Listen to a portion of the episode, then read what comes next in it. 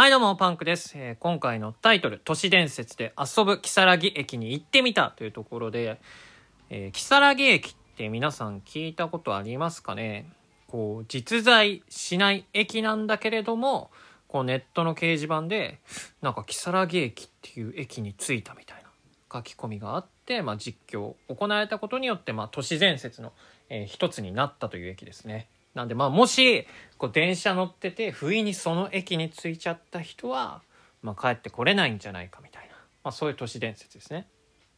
でまあそこに、まあ、行ってみた遊んでみたってどういうことなんだっていう話なんですけどもえエモクロア TRPG というのがありまして、えいわゆるですねこう人狼ゲームとかってあるじゃないですか。こう人とコミュニケーションとか読み合いをしながら、えーこうゲームを進めていくタイプのゲーム、えーが、まあ、いわゆる TRPG っていう、えーゲームのジャンルなんですけれども、えーそこにですね、えー、如月駅の、えーお話が、えー今年ですねあの新たに追加されて如月駅をみんなでこう体験して遊べるよっていうのがね出てます、えーそれを、えーさっき、えー友達と遊んできたんですがいやめちゃくちゃ面白かった。えっと、TRPG っていうのはえー基本的に、えーこうゲームを進行する係と、えーそ登場人物になりきって、えー一緒にねお話の中の登場人物としていろいろやっていく、まあ、プレイヤーに、えー主に分かれるんですけど今回僕はねこの進行役の方で、えーやってたんですけどやっぱり如月駅ってなんかこう雰囲気がいいですよね。この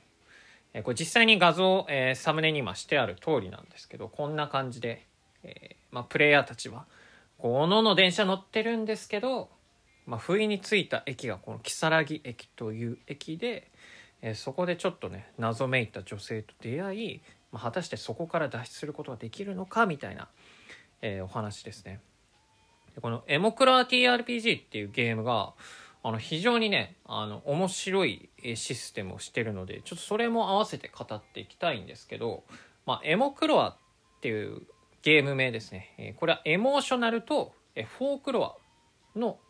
えまあ、合体させた言葉で、まあ、エモクロアと。でエモーショナルはまあ感情。でフォークロアは、え民間伝承とか、え簡単に言うと、まあ、都市伝説的な、えものを指してて、まあ、それが合わさってこうなんかそういう怪怪っていうんですかね、えこう不思議な出来事。ちょっと不気味な出来事に対してこう自分の感情が共鳴しちゃうみたいなお話ですね。でこのゲームの、えーま、進行の仕方が非常に面白くてですね、まあ、ゲームって大抵目的があって、えーまあ、例えばゲームの、えー終わり方もあるわけじゃないですか。要するにルールの中で、えこういうことしたら成功こういうことしたら失敗みたいなのがあって、まあ、例えば「スーパーマリオ」だったら、えゴール地点までたどり着くクッパを倒す、え道の脇で穴に落ちちゃったら死亡みたいなね、えー感じなんですけどエモクラ TRPG においてここがねあのすごい面白いんですけどこうお話が進む中でえ自分がどんどん感情を、えー共鳴していっちゃうと、えー要するに自分の中目の前で起こる不思議な出来事に対してどんどん感化されちゃって、まあ、感情ゲージみたいのがあるんですね感情ゲージみたいなのが。えそれが、えどんどん高まってっちゃって、えーマックスまで行くと今自分の目の前で起きている、えー怪えー都市伝説的な現象の中に取り込まれて帰ってこれませんよみたいな世にも奇妙な物語的なね、えーっていうのが、まあ、いわゆるゲームオーバー、えーまあ、ルールなんですけれどもそこがね非常に面白いですね。あのー基本的に例えばクトゥルフ TRPG とかってあの有名だと思うんですけれども基本的にやっぱりねなんかこうやばい生物が出てきて、まあ、そいつから逃げるみたいな。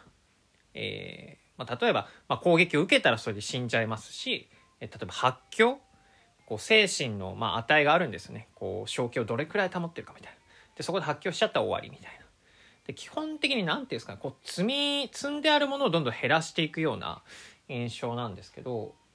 このエモクラ TRPG っていう中においてはこう何かに共鳴していくっていう過程がね面白いですよねこう今回でいう如月駅ですと、まあ、如月駅っていう存在にどんどん感化されちゃって非常に危険な状態になってくんですけど、えーまあ、感化されることによって逆にこう怪奇現象に寄り添う形にもなるんですね。これは非常に面白いですよ、ね。例えばじゃあ幽霊が出てきた、えー、人を呪う幽霊であるならばじゃあなんでその幽霊が、えー、そういうことをするのか、えー、実は昔、え事件に巻き込まれてでそこから、まあ、ある一つの、え恨みができて、えそういうことをやってると。